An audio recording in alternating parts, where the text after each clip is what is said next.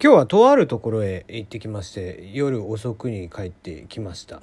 まあまああの少しねお呼ばれして、えー、来たんですけども楽しかったですね。うん。まあ近くねまた発表はできると思いますんで、えー、来週あたりには発表したいなと思っていますよ。はい。洗濯機も回しながら喋っていますので、えー、雑音がねしておりますが、えー、今日はね一個だけ話題言っときましょうかね。僕らの時代だとね、えー、小学校の時には、ま、駄菓子屋さんとかに行っては、えー、100円を持ったりしていって、えー、ガチャガチャガチャガチャ回してっていう例のガチャガチャ、えー、丸 R がついてね商標登録されてるんで丸 R つけておきますけど。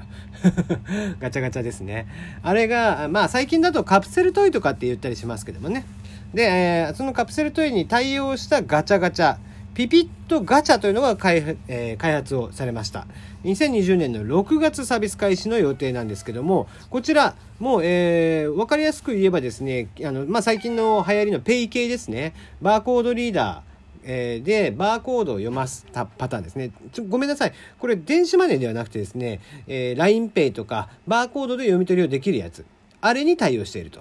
いうことでバーコードリーダーがついたガチャガチャということになっています。通信機能もついていてで、えー、随時その金額を読み取っていくという形なんだけどこれが 今年からね開始になるということみたいですよ。で、えーまあ、これうまいのがですね結局ガチャガチャというと、まあ、せいぜい500円とかっていうふうにみんな思いがちだと思うんですけども、まあ、たまにね1000円のあの何が出てくるかわからないみたいな自動販売機みたいなのもあったりしますけども結局今までのやつっていうのは金額が決まっていたんですが場所に応じて、まあ、例えば1000円以上とかその小銭以上のものも